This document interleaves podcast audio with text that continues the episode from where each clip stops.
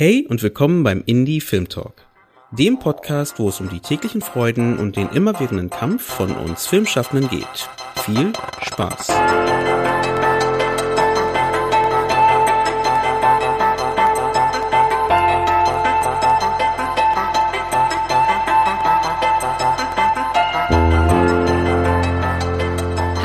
Dass ihr wieder bei uns seid und unserem Podcast lauscht. Mich würde interessieren, wisst ihr eigentlich noch, wann ihr zuletzt einen Film gesehen habt mit Action- oder Liebesszenen? Ich weiß noch, als Kind und Jugendliche habe ich mich bei Actionfilmen und beispielsweise den Kampfszenen immer gefragt, wie machen die Schauspieler und Schauspielerinnen das? Die sind total mutig, dass die sich so viel trauen.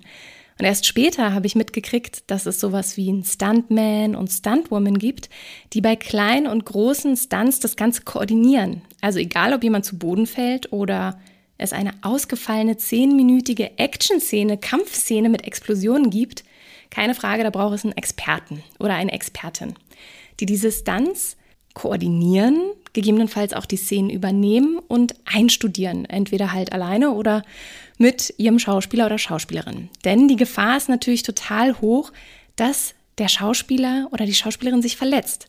Und wie ist das Ganze eigentlich bei intimen Szenen? Hier können ja schließlich auch innere Verletzungen stattfinden, wenn die Abläufe nicht klar kommuniziert und koordiniert werden. Wie das Ganze funktioniert, erklärt uns die bisher noch einzige Intimitätskoordinatorin in Deutschland, Julia Efferts. Herzlich willkommen, schön, dass du bei uns bist. Hallo, danke für die Einladung. Ich freue mich, dass wir sprechen. Ist es denn wirklich noch so, dass du die Einzige bist oder hat sich deine Community von Intimacy Coordinators in Deutschland inzwischen auch erweitert? Ja, ich, ich sage ja immer, das Ziel unserer Arbeit ist, dass äh, diese Position des Intimitätskoordinators, der Intimitätskoordinatorin ich sag mal, in zwei Jahren der goldene Standard bei allen Drehs ist und auch bei auf den Theaterbühnen. Das wäre auch sehr schön. Und äh, ich hoffe, dass ich dann nicht mehr die Einzige bin. Ähm, es kommen langsam Leute nach, was mich total freut. Also es wird jetzt vermehrt über ähm, Zertifizierung und gute Ausbildung in dem Bereich ähm, gesprochen. Und so allmählich äh, kommt da der Nachwuchs und das ist äh, wunderbar und wichtig. Und der Weg soll dahin gehen, dass das irgendwann eine Standardposition bei Drehs ist. Kommen die da direkt auf dich zu, weil sie jetzt erfahren haben, dass es sowas wie eine Intimitätskoordinatorin gibt? Oder gibt es in Deutschland, weil du sagst, man arbeitet gerade an Zertifizierungen, gibt es da schon Anlaufstellen, wo ich mich hinwenden könnte? Ja, in Deutschland nicht wirklich. Also die aktuell anerkannten Ausbildungen sind alle im englischsprachigen Raum und auch die Zertifizierung. Das heißt in, in den USA, die ja eben die Pioniersarbeit auf dem Gebiet geleistet haben, sowie in England, wo auch ähm, Pionierinnen mutig vorweggegangen sind. Das ist aktuell der Status quo, was natürlich langfristig toll wäre, wenn, wenn es eine offizielle Zertifizierung in Deutschland gäbe. Ich bekomme immer wieder Anschriften, ähm, kannst du ausbilden? Kann ich? Würde ich auch tatsächlich gerne. Äh, es ist natürlich immer eine Frage, wie viel Zeit hat man noch neben der eigentlichen Arbeit als Intimitätskoordinatorin am Set. Das ist ja der, muss der Schwerpunkt sein, ganz klar. Und äh, aktuell finden verschiedene Gespräche statt. Ich bin auch in Gesprächen. Ich kann dazu noch nicht so viel sagen, weil das wirklich noch so die Anfangsgespräche sind, weil wir jetzt so langsam auch in die Situation kommen, wo ich zum Beispiel Aufträge nicht mehr alleine bewältigen kann. Also wir sind da noch nicht, aber das wird sicherlich irgendwann dann auch passieren und dann brauchen wir natürlich Leute, ähm, die das übernehmen. Ich würde tatsächlich sehr, sehr, sehr gerne mal eine Assistenz anlernen und mitnehmen ans Set, denn dieser Beruf ist ein praktischer Beruf, den lernt man am Set und gute Intimitätskoordination ähm, lernt man, indem man es tut. Die Grundausbildung kann man natürlich auch abseits des Sets absolvieren. Ähm, da kann ich auch gerne was zu erzählen, was so die, dies, das, die Fähigkeiten sind und ähm, die Arbeitsbereiche, ähm, die man lernt. Aber letztlich die Berufserfahrung ist ganz wichtig. Und da ist es einfach ganz wichtig, dass äh, Leute, die aus der Ausbildung kommen für die Intimitätskoordination, dass die auch mit erfahreneren KollegInnen dann auch ans Set gehen können, dass die ein Job-Shadowing machen, dass die die Abläufe kennenlernen. Und ähm, das würde ich tatsächlich sehr gerne mal angehen. Dann lass uns das noch kurz zurückstellen mit den jeweiligen Bereichen, die du gleich ausführen kannst. Ich finde das total schön zu hören, dass der Bereich auf jeden Fall wächst und dass wir auf jeden Fall die Ohren offen halten, was sich da auch bei dir weiterentwickelt, eben was auch die Möglichkeit vielleicht angeht, entweder, dass du Assistenzen hast oder vielleicht auch eben eine Institution entsteht, die mit dir das zusammen äh, anpackt, diese Personen auszubilden. Und würde dich erstmal noch so am Anfang fragen wollen, du bist ja nicht direkt Intimitätskoordinatorin geworden, sondern dein Weg zum Film, der hat ja woanders angefangen. Wie hat das bei dir begonnen, überhaupt zum Film zu kommen? Das hat bei mir eigentlich durch Zufall, aber auch klassisch begonnen. Also als Kind ähm, habe ich immer Geschichten geliebt und habe dann mit zehn Jahren einen Vorlesewettbewerb in meiner Heimatstadt gewonnen und wurde dann äh, entdeckt von einer Redakteurin des WDR, die das irgendwie ganz schön fand, wie ich das machte, von der Stimme her. Ja, und dann bin ich erstmal Kindersprecherin geworden. Ich habe ganz klassisch angefangen mit Synchronarbeit als Kind, Jugendliche und habe nebenbei getanzt. Also diese, dieser kreative Ausdruck war immer da. Und dann kam irgendwie so eins zum anderen. Ich habe ganz klassisch noch studiert. Ich habe ein Hochschulstudium absolviert, allerdings nicht im Schauspiel, sondern in der Literaturwissenschaft, habe auch promoviert in dem Bereich ähm, weil natürlich meine Eltern das auch nicht so cool fanden, dass ich jetzt äh, Künstlerin, das ist der Klassiker, klar, Eltern machen sich Sorgen und wie ist das denn mit Miete zahlen und überhaupt? Und das ist doch alles so schwer, aber irgendwann war dann doch die Liebe zum Spiel einfach stärker. Und ähm, das ist, ich sage ja immer, Schauspiel sucht man sich nicht aus als Beruf, sondern der Beruf sucht einen aus. Sagt man im Englischen so, you don't choose acting, acting chooses you. Ähm, weil das, glaube ich, wirklich so, eine, so ein intrinsisches Bedürfnis ist, Geschichten zu erzählen. Es hat vielleicht auch was mit Empathie zu tun, mit dieser Fähigkeit oder auch mit diesem Interesse, sich in andere Menschen hineinzuversetzen und diese Gefühlswelt zu erfahren von anderen Menschen.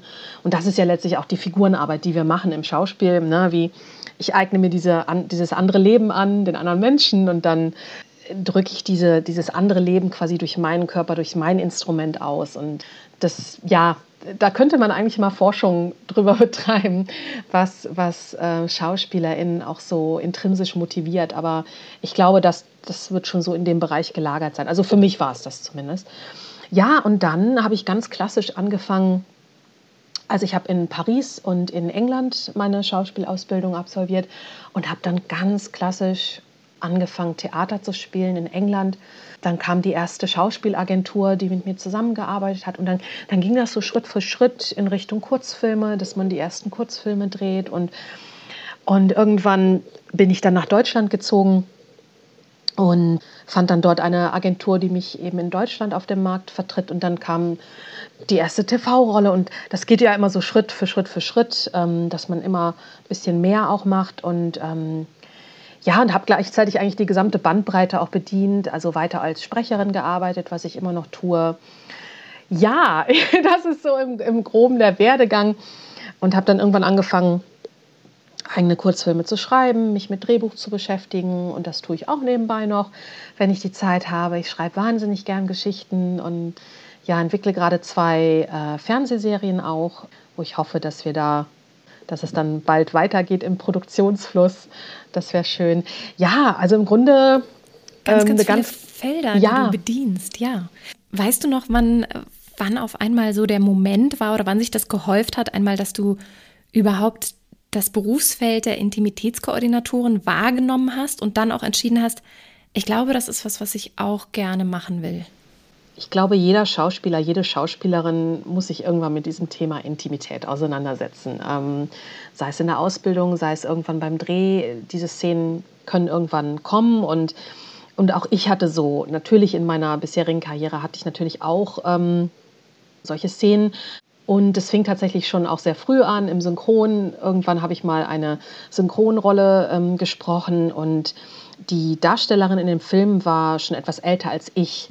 Äh, die ich ihr die Stimme geliehen habe. Und ich erinnere mich noch, das war tatsächlich eine Masturbationsszene. Und ähm, ja, das war natürlich selbstverständlich, dass man da eine deutsche Tonspur drauflegen musste. Und auf einmal man weiß das ja vorher nicht, ne? dass so eine Szene kommt. Auf einmal steht man dann in so einem dunklen Studio und muss, muss auf einmal solche sehr privaten Laute ähm, reproduzieren. Ich und sagen, das ist ja so völlig aus dem Nichts, gerade beim Synchron, wo man vielleicht vorher nicht unbedingt den Text bekommt oder je nachdem, wie das abläuft für den jeweiligen Auftrag, dann da auf einmal zu stehen, das stelle ich mir unfassbar schwer vor.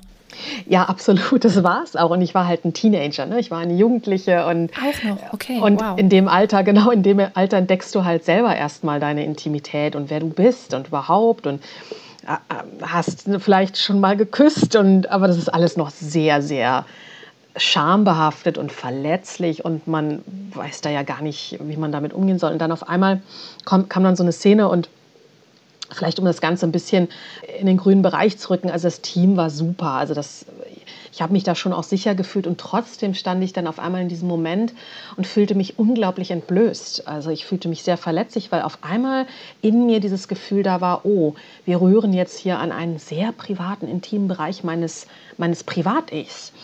Und ich hatte einfach keine Technik und keine Handhabe, wie ich sowas von mir quasi wegrücken kann, von meinem Privat-Ich. Und automatisch ist dann der Gedanke auch bei einem, oh, denken die jetzt, dass ich das so privat auch so, diese Töne mache? Ja. ja. Ne? Und, und das ist dieser Klassiker. Ne? Das ist dieses, wo auf einmal etwas, was eigentlich sehr beruflich ist, was dann auf einmal an sowas Privates rührt. Und das ist eben die Krux bei diesen intimen Szenen. Und jetzt springe ich mal wie bin ich zur Intimitätskoordination gegangen, äh, wie bin ich zur Intimitätskoordination gekommen. Das war tatsächlich 2018 im, im Zuge des Weinstein-Skandals und der MeToo und Times Up-Bewegung, weil ich, äh, weil ich beim Filmfestival in Cannes äh, in dem Jahr war und dort eben Ita O'Brien kennenlernte. Und die ist eben eine der Pionierinnen auf dem Gebiet der Intimitätskoordination in England. Und Sie war dort, äh, während wir alle darüber diskutierten, wie man in Zukunft Machtmissbrauch verhindern kann. Sie stellte dort ihre Intimacy Guidelines, also ihre Intimitätsrichtlinien vor, die sie schon vor Weinstein erarbeitet hatte. Denn sie hatte auch ihre Arbeit schon vorher ähm, angefangen zu entwickeln. Und ich las das, diese Guidelines, und ich war total geflasht und ich war sofort begeistert. Denn wie so viele in der Branche war ich sehr wütend. Ich habe mich aufgeregt. Ich fand das einfach furchtbar, wie über Jahre hinweg ein einzelner Mensch so massiv und brutal Macht missbrauchen und Menschen zerstören kann. Ich fand das, es war, es brach einem das Herz. Und es ist eine furchtbare Geschichte und ich hatte so ein Bedürfnis, Veränderungen zu schaffen. Und ich fand das super als Schauspielerin vor allem, denn ich weiß ja, wie heikel solche Szenen sind. Und dann las ich das und dachte, ja, macht total Sinn. Klar, du hast es eingangs auch so wunderschön ähm, mit dem Stunt und mit den Kampfszenen verglichen. Und genau das ist es. Ne? Wir haben bei solchen Spezialszenen mit Verletzungsrisiko äh, ExpertInnen, die die Spielenden absichern und dafür sorgen, dass die Szene auch super aussieht am Ende. Und mein erster Gedanke war, ja klar, äh, für die Intimität bräuchten wir eigentlich auch eine Expertise. Und die gab es nicht. Und dann habe ich gegoogelt, was gibt es denn in Deutschland? Ja, nichts. Mhm. Und ähm, das Thema ließ mich nicht los und ich bin auch im ähm, Kontakt mit ITA weiterhin geblieben und fragte sie dann mal so an, hör mal, können wir dich mal für äh, den Deutschen Schauspielerverband interviewen? Ich war lange Jahre ehrenamtlich dort tätig als Patin und dachte, das wäre doch mal wichtig, dass wir das mal beim Schauspielverband irgendwie äh, thematisieren. Und dann haben wir sie interviewt und, und alle waren total begeistert und alle waren so ganz erstaunt, ach, das gibt es, wow. Und ja, und 2019 hat dann ITA erstmalig eine Ausbildung zur Intimitätskoordinatorin, zum Intimitätskoordinator angeboten. Und ja, da bin ich nach London geflogen und habe das gemacht. direkt mit eingestiegen. Genau, weil das für mich so, also es war so ein bisschen, ich wollte es als Schauspielerin lernen, weil ich dachte, erstens, da gibt es was zu lernen. Zweitens, ähm, ja, ich möchte, wenn ich dann mal simulierte Sexszenen spiele, möchte ich einfach wissen, okay, was kann ich meinerseits tun, um hier für Klarheit und Qualität und Absicherung zu sorgen. Aber gleichzeitig merkte ich auch, es gibt halt in Deutschland nichts. Und ähm, ich, wollte, ich wollte irgendwie was verändern und ich wollte diese Fürsorge am Set anbieten können, die ich mir selber auch wünschen würde, wenn ich solche Szenen spiele. Und ja, und der Rest ist Geschichte, wie man so schön sagt. Und dann habe ich die Ausbildung gemacht. Ähm, ich habe mich dann noch ein zweites Mal ausbilden lassen, und zwar bei den Amerikanern in Los Angeles. Das war letztes Jahr, weil ich die amerikanische Perspektive auch noch in meinem Werkzeugkasten haben wollte. Und die Amerikaner haben eben auch schon wirklich sehr verbindliche Qualitätsstandards durch die Gewerkschaft vorgegeben und eben auch eine Zertifizierung. Und ähm, das wollte ich durchlaufen ähm, und ich wollte wirklich die bestmöglichste Ausbildung und wirklich alle Tools auch kennen, haben, ähm, damit ich einfach hier in Deutschland auch bestmöglich als äh, Intimacy Coordinator arbeiten kann. Und ich bilde mich regelmäßig weiter. Das tun wir alle, die wir in dem Bereich arbeiten. Das ist auch ganz wichtig, denn es ist ein junger, neuer, dynamischer Beruf und der entwickelt sich stetig weiter. Und ähm, das macht total Spaß. Erstmal die Frage an, an die ähm, jeweiligen Intimacy Guidelines, die du zu Anfang erwähnt hattest. Wie kann man sich das vorstellen? Hatten diese Intimacy Guidelines, die ja auch öffentlich einsehbar sind, wenn ich mich recht erinnere, sind das tatsächlich erstmal so Regeln oder skizzieren die schon direkt den Beruf der Intimitätskoordinatoren oder was ist dort direkt verankert? Die Intimitätsrichtlinien sind Best Practice Empfehlungen, wie man sicher und gut und professionell vor allem mit Intimität arbeiten sollte. Ja, sie sind in dem Sinne nicht rechtlich verpflichtend, aber zum Beispiel im Fall Amerika werden sie von der SAG-AFTRA, ich sag mal, durchgesetzt, weil die SAG-AFTRA als Gewerkschaft einfach wahnsinnig viel Macht hat. Das heißt, wenn man, ein, wenn man eine Produktion dreht in Amerika, die nach den Verträgen dieser Gewerkschaft auch gedreht wird, was ja für viele Produktionen der Fall ist, dann muss man auch einen Intimacy Coordinator beschäftigen, dann muss man sich auch an diese Guidelines halten.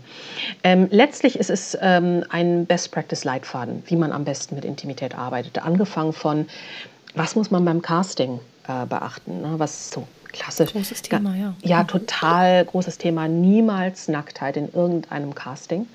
Ganz wichtig, auch da höre ich immer noch Geschichten, dass eben gerade bei E-Castings ähm, bestimmte Grade von Nacktheit erwartet werden oder verlangt werden. Das ist nicht seriös. Man muss immer sagen, nein, das ist, ist missbräuchlich, das ist nicht angemessen, sollte man auch melden. Mhm bei entweder beim ja. ja. absolut entweder beim internationalen äh, Castingverband oder hier in Deutschland beim BVC beim deutschen Castingverband das ist äh, nicht angemessen und ja und ebenso auch keine intimen Handlungen ne? also ähm, denn es vor allem rein fachlich gesprochen, es ist nicht essentiell für die Castingentscheidung. Ich muss nicht, um zu wissen, ob dieser Schauspieler, die Schauspielerin die richtige Person für diese Rolle ist, für die Besetzung, muss ich kein, nichts von Intimität sehen, überhaupt nicht. Dann geht es weiter, äh, Best Practice-Richtlinien, äh, was die Verträge betrifft. Ähm, Intimität sollte immer vertraglich abgebildet werden, in Form von Nacktklauseln, in Form von sogenannten Nudity Riders, das sind schriftliche Zusatzvereinbarungen, ähm, die, wenn ich hier bei Produktionen arbeite, die ich äh, in der Regel aufsetze wenn es nicht von der Rechtsabteilung der Produktion bereits quasi etabliert wurde, was hierzulande meist noch nicht der Fall ist, weil eben dieser Nudity Rider noch kein Standard ist. Ähm, das ist zum Beispiel auch so ein Wunsch meinerseits, dass eben äh, wir dahin kommen, dass wirklich dieser Nudity Rider ein absoluter Standard wird bei allen Produktionen. Ist der Nudity Writer jetzt auch nochmal, du hast gerade gesagt, eine Ergänzung des eigentlichen Vertrages, der zwischen der Intimitätskoordinatorin und den Schauspielerinnen abgesichert wird? Oder was ist das genau nochmal? Mhm. Genau, also was wir hier in der deutschen Branche kennen, das ist die sogenannte Nacktklausel. Das ist ein Passus im Schauspielervertrag, der so grundlegende Sachen festlegt da steht oftmals drin, dass eine, ein Einvernehmen über die zu drehenden Inhalte zwischen Regie und Schauspiel erzielt werden muss. Und da liegt schon das Problem, weil, ähm, und da kommt zum Beispiel jemand wie ich rein, weil ähm, es herrscht ein Machtgefälle zwischen Regie und Schauspiel. Ähm, Regie ist mächtig und mächtiger und für Schauspieler ist es sehr, sehr, sehr schwer, ähm, überhaupt hier auch zu sagen, das möchte ich und das möchte ich nicht. Also klar, Konsent zu geben, Ja, Neins zu artikulieren. Und da ist es, äh, ist es so, wenn man mich dazu holt, ich bin eine Vermittlungsposition. Das heißt, ich, ich kann mir auch die Nacktklausel schon mal angucken und ich kann da auch einen Input geben und sagen, okay, das sollte man vielleicht so formulieren, so und so. Dann der sogenannte Nudity Rider, den die Amerikaner zum Beispiel standardmäßig verwenden, ist eine schriftliche Zusatzvereinbarung für jede Szene, die gedreht wird und die intime Handlungen und Schrägstrich oder Nacktheit enthalten. Ähm, und hier gucken wir uns wirklich nochmal die Szene, die individuelle Szene im Drehbuch an.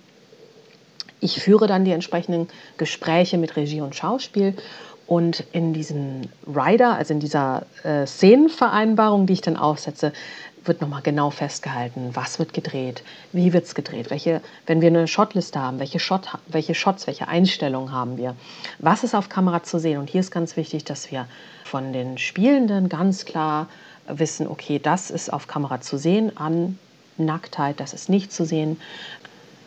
Manchmal gibt es auch eh schon Vorgaben vom Sender oder vom Streamer, was überhaupt auch zu sehen sein darf. Ähm, da gibt es verschiedene Parameter, auch, auch das Alter, ne, ganz klar. Ähm, wie alt die Person ist. Ähm, und dann äh, halten, halte ich auch immer fest, ähm, wenn zum Beispiel Unterwäsche dabei ist, ist diese Unterwäsche blickdicht, ist sie transparent, was sieht man irgendetwas durch, welche Teile des Körpers werden, dürfen gedreht werden und vor allem, welche, Sim äh, welche ähm, simulierten intimen Handlungen werden überhaupt gespielt, weil das ist auch ganz wichtig. Denn hier darf man jetzt nicht denken, ach so, ähm, der Schauspieler ist angezogen das ist, das ist schon fein. Der Schauspieler ist ja nicht nackt vor der Kamera oder teils bekleidet, das ist schon fein. Und trotzdem ist es eine extrem intensive äh, Szene mit, mit sehr grafischen, simulierten, intimen Handlungen. Das ist genauso vulnerabel und das ist auch eine große Verletzlichkeit. Ähm, und äh, deswegen muss man hier wirklich sehr genau darüber sprechen und den Schauspieler in die Lage versetzen, Konsent, äh, Konsens zu geben, weil hier einfach die Vulnerabilität sowohl bei Nacktheit als auch bei eben den, diesen intimen Handlungen gegeben ist. Dass es da halt direkt um, auch um die Handlung geht, die gemeinsam in Absprache inszeniert werden sollte oder muss, ja, und auch die Kommunikation, die auch über dich stattfindet, höre ich jetzt raus, geht auch an verschiedene Gewerke. Also, dass du durchaus auch eben äh, mit der Kostümbildnerin, Kostümbildner sprichst, was eben auch die jeweiligen äh, Kleidung angeht, ist die blickdicht oder nicht. Oder vielleicht auch die Maske, die damit reinzählt, wenn bestimmte Dinge irgendwie nochmal anderweitig angepasst werden müssen am Körper. Ja, absolut. Ein klassisches Beispiel mit Maske ist ja auch, wenn eine Schauspielerin zum Beispiel eine Tätowierung im Privaten hat. Also, ne? und, aber wir drehen etwas Historisches und dann muss die Tätowierung ja auch überschminkt werden. Und da muss man natürlich dann auch gucken, wenn man die, äh, die Berührung koordiniert, choreografiert, dass man natürlich manchmal ein bisschen aufpassen muss oder wenn man eine Narbe aufschminkt zum Beispiel, das ist auch ganz wichtig, ne? wie, wie, oder Perücke, ne? Ähm, wenn äh, die Person eine Perücke trägt, da muss man dann auch in der Probe einfach gucken, ne? wie können wir zum Beispiel mit der Perücke arbeiten, dass die dran bleibt mhm. oder auch wenn es jetzt eine sehr intensive Szene ist, man, man muss es halt wirklich planen und genau und meine Berufsbezeichnung ist ja auch Intimitätskoordinatorin, das heißt, wir sind sind analog zum Stunt-Koordinator tatsächlich. Und da sind koordinierende Tätigkeiten mit dabei. Ähm, und bei mir laufen quasi wirklich diese Fäden zusammen, auch zwischen verschiedenen Gewerken, die einfach auch zusammenarbeiten, um solche intimen Szenen gut zu planen in der Vorbereitung, damit wir sie dann auch gut und sicher äh, drehen können. Ich habe noch ganz genau im Ohr, als du letztes Jahr sagtest, als wir das erste Mal miteinander sprachen, Intimacy Coordinator, nicht Intimacy Coach. Das ist was völlig anderes. Und das erklärst du auch immer so wunderbar, weil du mm. sagst, du bist nicht dafür da, das Liebesleben der Schauspielerinnen zu coachen, sondern eben für die Koordination auch der verschiedenen Gewerke, die in diese Szene mit einspielen. Du hast gerade auch erwähnt, dass natürlich das Machtgefälle zwischen Regie und Schauspielerinnen sehr groß ist. Wie hast du es denn überhaupt geschafft, in diesen Zirkel reinzukommen, also den Beruf der Intimitätskoordinatorin auch immer noch als einzige in Deutschland zu etablieren? Wie bist du auf die Produktion zugegangen und hast denen gesagt, hey, ihr braucht mich. Es ist unerlässlich, dass ihr so jemanden wie mich am Set habt. Das ist eine gute Frage. Indem ich immer wieder ähm, geduldig und sachlich erklärt habe, was für eine Win-Win-Situation die Intimitätskoordination für alle Beteiligten ist und indem die Qualität der Arbeit für sich spricht, die vielen tollen Produktionen, die wir mittlerweile auf dem Markt haben, die mit Intimacy Coordination arbeiten, die einfach für sich sprechen. Ich sage immer, das Ergebnis äh, spricht für sich und, und vor allem der Arbeitsschutz. Also hm, ich sage mal so, es, es ähm, viele Produktionsfirmen sehen sich auch in der Pflicht, erstmal Arbeitsschutz umzusetzen. Also das ist ja im Grunde das, was es ist. Und ich werde dann geholt, um eben auch wirklich diese Sicherheit äh, zu etablieren für die Spielenden. Von der Regie-Seite äh, aus erfahre ich ganz viel Vertrauen. Es ist ein Vertrauensverhältnis. Das heißt, was ganz wichtig ist, ist, dass die Regie mir vertraut, meinem Handwerk vertraut, ähm, der Kompetenz und Expertise vertraut, dass ich da eine coole Szene ähm, choreografiere. Und ja, und da ist jeder ein bisschen anders. Hm, ich überlege gerade, wie, wie sich so, ich, ich versuche gerade, ich, nee, ich denke gerade so zurück, wie es vor, am Anfang war. Ähm, naja, ich glaube, Kulturwandel, was wir gerade machen, ist ein Kulturwandel. Und die, ein Kulturwandel braucht Menschen mit Visionen von oben, also EntscheiderInnen, Menschen in der Machtposition und auch Menschen von unten, die Grassroots, die quasi sagen, hey, ähm, wir, wir brauchen das, das ist wichtig, wir wollen das. Und da hat sich so, wenn ich zurückblicke, ähm, da ist eigentlich von allen Seiten auch immer wieder so ein Impuls gekommen. Also sei es, dass die SchauspielerInnen mich angefragt haben und gesagt haben, hey, du, ich habe da so eine Szene, ich glaube, kann ich mal deinen Kontakt an die Produktionsfirma weitergeben? Oder ähm, oder es kam auch mal die Anfrage von der Regie, die einfach gesagt hat, hey, ich glaube, ich, ich brauche da jemanden, weil ich habe keine Ahnung von Intimität. Ich, ich habe auch tausend andere Sachen, um die ich mich kümmern muss, damit der Dreh funktioniert. Weil Regie ist, ist eine Wahnsinnsaufgabe. Ne? Man ist so verantwortlich für so viele Dinge. Und äh, dass dann auch die Regie vertrauensvoll auf mich zukam und sagt, du, ich brauche hier jemanden, der mir das einfach abnimmt der mir diesen Part der Produktion abnimmt. Oder die Produktionsfirma, die, die wirklich ganz klar sich positioniert und sagt, hey, wir, wir sehen, wie das international läuft, wie die Standards jetzt sind. Das ist super wichtig und wir wollen auch, dass das bei uns der Standard ist. Ähm, ich glaube, viele, viele, es braucht einfach viele Menschen, die, die da wirklich mit der Vision den ersten Schritt machen und dann, sage ich mir, dann kommt der Zug so langsam ins Rollen. Und so würde ich jetzt rückblickend die letzten zwei Jahre beschreiben.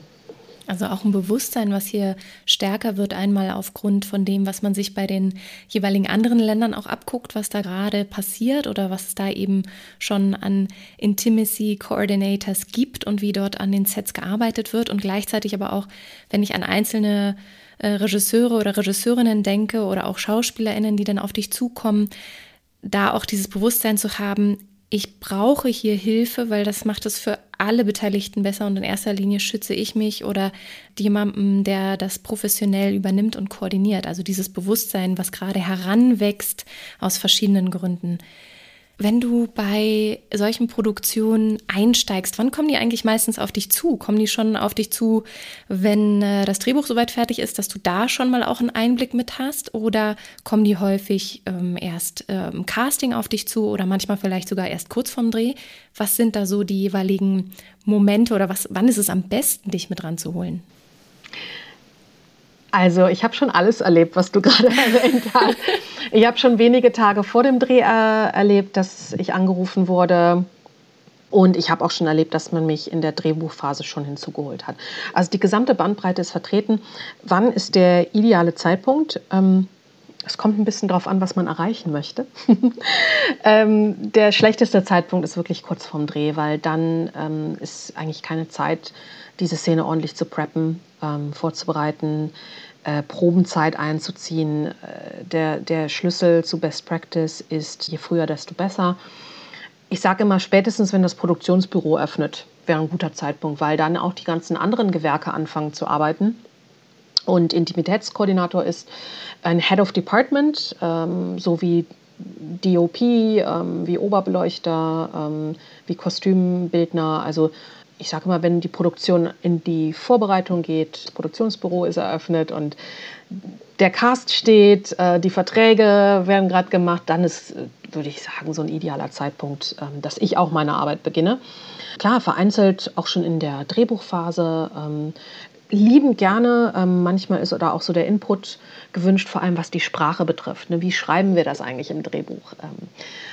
Und ne, dass man es auch in einer, in einer neutralen Sprache formuliert, die präzise ist, aber das Ganze nicht, nicht, nicht triggernd darstellt mit irgendwelchen Slang-Begriffen äh, der, der anatomischen äh, Begriffe zum Beispiel. Das ist, ähm, ne, wir versuchen da auch immer einzuwirken, dass, ähm, dass wir eine recht neutrale Arbeitssprache im Umgang mit Intimität verwenden. Äh, beim Castingprozess kann man mich theoretisch auch dazu holen. Ähm, wenn da eine Konsensarbeit vonnöten sein sollte, ähm, ich hatte ja gerade eben gesagt, dass eigentlich im Casting keine Intimität, keine Nacktheit ähm, jemals ähm, gefragt sein sollte. Bei Nacktheit muss das auch der Fall sein da müsste man sich den Einzelfall angucken. Ich sag mal so, wir leben jetzt auch in Zeiten von Corona und das Stichwort Mindestabstand beim Casting, auch beim Live-Casting oder brauchen wir da eine Kussszene? Ich sage immer nein, es braucht sie nicht. Aber ich weiß vereinzelt von KollegInnen, die auch schon mal früher so im Castingprozess eingebunden wurden. Kann zum Beispiel auch sein, dass man im Castingprozess schon über die intimen Inhalte, die später gedreht werden sollen, ähm, sprechen möchte und dass man mich da auch schon als neutrale Drittpartei dazu holt. Das begrüße ich sehr, denn wie gesagt, man sollte den Spielenden auch schon im Castingprozess ganz klar erklären können, was kommt an Intimität auf die Rolle zu später. Selbst wenn Drehbücher immer noch weiter äh, umgeschrieben werden, das kann sich natürlich noch ändern, bis man dann dreht, aber äh, man sollte versuchen, den, den Spielenden so viel Information wie möglich zu geben, damit die auch für sich sagen können, hey, coole Rolle, äh, mache ich und super, da ist auch noch ein Intimacy Coordinator dabei, das ist safe, tolle Geschichte, ich bin dabei. Oder man kann dann auch als Schauspieler sagen, hm, nee, die Rolle passt einfach nicht für mich. So, das finde ich auch ein ganz, ganz klares Signal. Also einmal, dass man sieht, da ist auch eben die jeweilige Expertin oder Experte auch da, um das gemeinsam zu koordinieren und nicht nur, ach, da kommt dann irgendjemand mal irgendwie dazu, sondern dass man da dann auch beim Casting irgendwie sieht, es wird sich darum gekümmert und es ist auch wirklich sicher, dass da auch vor Ort jemand da ist, äh, mit dem man das gemeinsam angehen kann. Das ist ja auch eine ganz andere Sicherheit, die dann dadurch auch kreiert wird für die Schauspieler und Schauspielerinnen, die dann beim Casting gegebenenfalls äh, mit dir äh, in so ein Dreiergespräch gehen oder mit der Regie und dir oder wie das dann aussieht. Das kann ich mir gut vorstellen.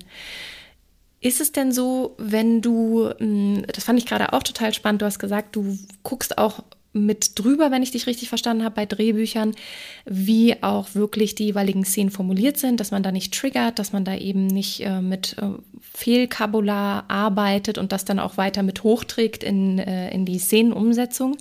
Heißt das, das ist ja fast schon wie so ein Lektorat, was du da bedienst oder was du da auf jeden Fall auch mit umsetzt, damit das dann auch weiter gelingen kann in den nächsten Steps? Ja, schon. Also wie gesagt, wenn man, wenn das gewünscht ist, total gerne. Ähm, denn, äh, und jetzt kommen wir auch schon so ein bisschen in den Arbeitsprozess äh, von mir rein, äh, ganz wichtig ist eine neutrale, entsexualisierte Sprache. Und dazu gehört zum Beispiel auch, dass ich ähm, ja fast ein bisschen nerdy-mäßig hm, äh, sehr neutrale, klinische, anatomische Bezeichnungen verwende. Also es gibt zum Beispiel zwei Begriffe, ähm, Fellatio und Cunilingus. Ähm, das, das sind die offiziellen Begriffe für bestimmte intime Handlungen und ähm, man kann es auch mit, mit oraler Stimulation übersetzen, manueller Stimulation. Äh, das sind alles ähm, klare Begriffe, die ähm, so neutral wie möglich zum Beispiel gehalten sind die, wenn, ich muss es ja jetzt nicht aussprechen, aber die kann man natürlich jetzt auch ein bisschen umgangssprachlicher ausdrücken. Aber das macht gleich was, ne? Also wenn man ja. eben diese sachliche, anatomische Sprache, wie du sie nennst, nutzt, dass das auch gleich was viel sachliche, also alleine wenn ich das schon so höre von den Worten, die du nennst, wo ich so denke, ja, das ist viel technischer oder da kann ich mir vorstellen, dass alleine die Formulierung auch einem schon so ein bisschen die Schweißperlen vom Kopf nimmt, die ja gar nicht erst auftauchen sollten, wenn man diese Zeilen liest, sondern das, ja, also man soll ja auch Lust haben, das umzusetzen und zu sagen, so, ah ja, ich verstehe, was hier passiert und warum das für den Film auch wichtig ist, für die Geschichte, die hier erzählt wird. Und dann ist das auch gleich viel ja, runtergekochter oder eben nicht so triggerhaft, wie du es vorhin meintest. Absolut. Und ich finde diese Gespräche über dieses Thema auch immer total spannend, weil man merkt, dass generell die menschliche Intimität, die menschliche Sexualität und auch wie man darüber spricht, äh, das ist aufgeladen. So im Privaten sowieso, aber auch natürlich dann im Beruflichen. Ähm, und ich habe mich auch oft gefragt, ne, klar, es gibt diese neutralen anatomischen Bezeichnungen für Handlungen, für Körperteile. Gleichzeitig hat man natürlich auch dieses krasse Slang-Vokabular. Und das, ich weiß nicht, ob es dazu Bücher gibt, da müsste ich mich tatsächlich mal informieren. Aber es ist rein von der Sprachgeschichte her, es ist ja auch total interessant, zu gucken, aha, das hat ja auch irgendwie einen Grund, warum man sprachlich so einen Slang äh, überhaupt entwickelt hat. Wo kommt das eigentlich her? Und oder dann denkt man sich halt bestimmte Begrifflichkeiten einfach aus. Oder ich habe jetzt auch keine Ahnung, wie die jeweiligen Worte entstanden sind. Aber ja, dass aus so einer Tabuisierung dann halt auch so ein Slang vielleicht entsteht in diesem Bereich. Ja, total. Und ja auch eine, ja, wenn wir einfach mal Kultur, kulturhistorisch drauf gucken, natürlich auch eine wahnsinnige Wertung, eine Bewertung, eine, eine Moralisierung auch, äh, wenn wir uns Religionen angucken, teilweise, die ja Kulturen auch geprägt haben. Ähm, ähm, ja, eine Tabuisierung, ähm, eine Reglementierung, was ist erlaubt, was ist nicht erlaubt. Also ich glaube, da, da kommt einiges zusammen rein von der ja, einfach von der, vom, vom kulturellen ähm, Substrat, was da mit reinfließt. Und das äußert sich, glaube ich, auch immer sprachlich. Und was ich mache, ich entsexualisiere den Prozess im Grunde. Und das erkläre ich auch immer den SchauspielerInnen und die finden das immer erstmal sehr spannend, aber ganz oft kommt dann eben auch das Feedback in der Arbeit mit mir, ach krass, das ist ja total technisch, ach super, ja nee, ich fühle mich, und dadurch fühlen sie sich sicher. Durch dieses wirklich total, ja, klinische fast, wie man da erstmal rangeht auch an die Choreografie vor allem, das ist sehr, sehr, sehr technisch. Und da kommen wir dann auch so langsam so ins Handwerk. Ne? Wir arbeiten, wir tricksen ja. Äh, Film ist Illusion. Wir arbeiten mit, mit Licht, mit Ton, mit Kamerawinkeln ganz viel. Wir verstecken viel. Und gerade so simulierte intime Handlungen sind immer getrickst. Es ist ja nicht echt. Und ähm, obwohl dann gerne mal im Internet steht, hm, war diese Szene jetzt echt oder war sie gespielt? Und da kann ich sagen, sie nein, einfach sie ist gut gemacht. Sie ist gespielt, ja. ja. Es, ist, es ist eine Figur, es ist nicht echt. Ja.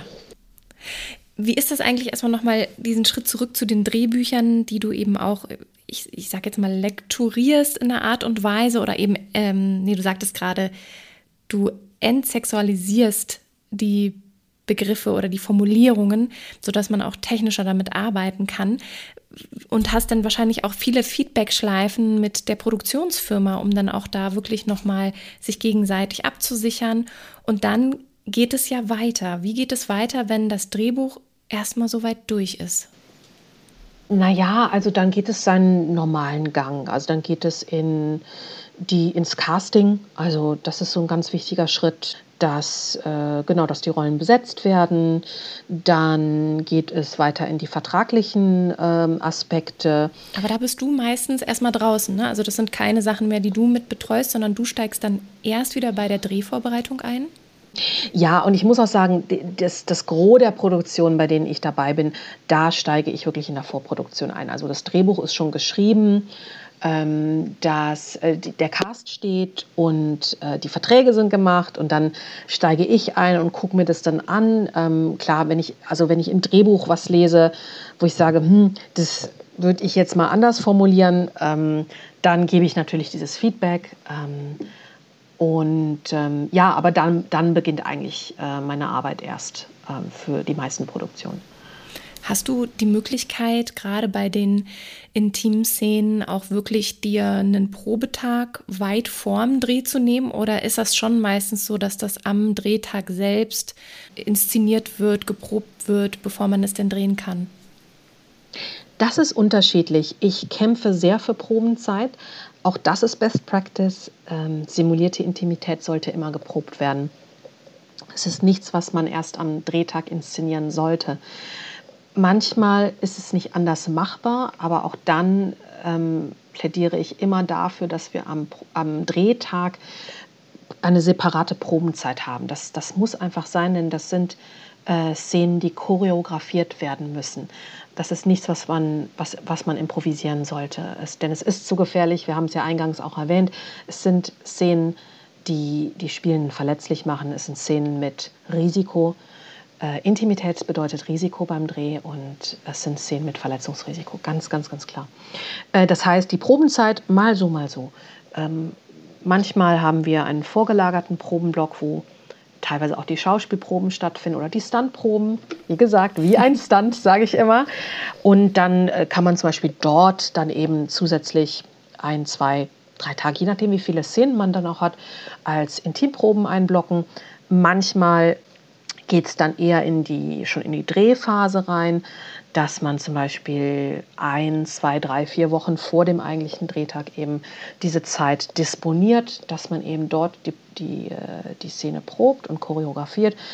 Manchmal ist es am Tag vorher. Ich hatte auch schon Produktionen, wo, wo wirklich einfach keine Zeit war, wo es so eng getaktet wurde, dass es am Drehtag selber passieren musste. Ähm, ja, ich sag mal so. Ähm, Mehr Zeit ist immer besser. Ja, ja. Je mehr Zeit wir haben, um diese Szenen zu proben, desto besser, desto sicherer sind die SchauspielerInnen, desto, desto höher die Qualität, ähm, desto besser das Storytelling. Denn letztlich, es geht darum, Storytelling zu arbeiten. Und ja, Probenzeit ist, ist Gold wert. Gab es auch mal Situationen, wo du bestimmte Sachen hm, empfohlen hast, äh, dass die, also man sagt ja immer, oder man pauschalisiere jetzt sehr, äh, dass natürlich intime Szenen auch immer eine, natürlich, du sagtest Storytelling, einen Sinn haben sollten für den Film, der hier erzählt wird, für die Geschichte, die erzählt wird. Gab es auch schon äh, Situationen, wo du empfohlen hast, dass diese Szene hier so keinen Sinn macht oder dass das äh, anders ähm, inszeniert werden sollte, weil das sonst zu objektiviert, zu sehr sexualisiert wird oder in irgendeine Form. Gibt es da, hast du da eine Handlungsmöglichkeit oder einfach auch die Möglichkeit, da deine Stimme hörbar zu machen?